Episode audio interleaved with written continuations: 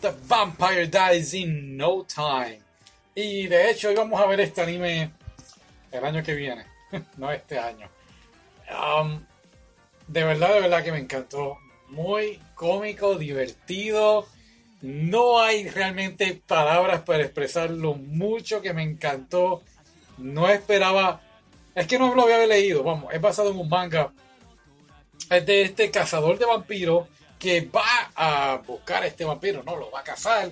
Y una cosa lleva a la otra y le destruye su castillo. Y entonces el vampiro ahora termina mudándose a donde el cazador de vampiros tiene su agencia, pues de cazador de vampiros, que yo digo la palabra. Pero en fin, terminan viviendo juntos y entonces pues a la misma vez en cierta forma trabajan juntos para cazar vampiros inferiores. Están los vampiros inferiores que son como que pequeños monstruos y medios tontos. Y están los vampiros superiores, estos seres fuertes y poderosos.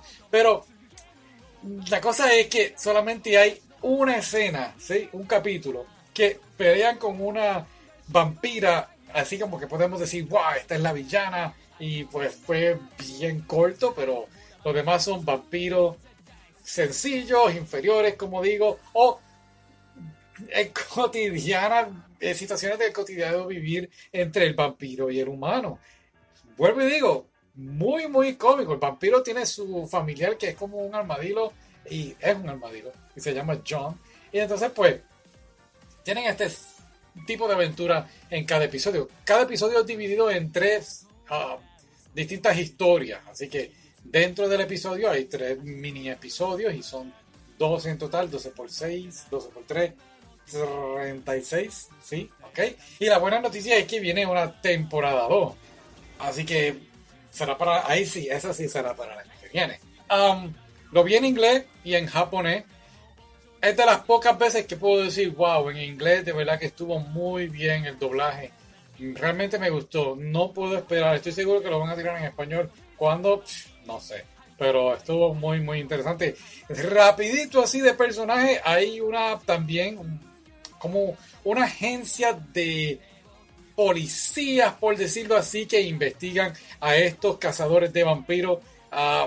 Varias escenas muy jocosas con estos detectives y con otros vampiros que también pertenecen al gremio de cazavampiros, no vampiros, cazavampiros. Así que hay otro episodio que me gustó mucho, es que el vampiro pues va a visitar a sus parientes.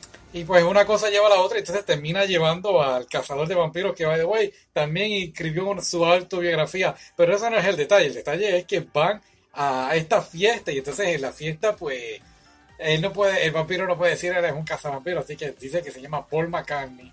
Y entonces, como los Beatles, y entonces es un bailador de tubo, como la gente que baila en los tubos, tú me entiendes.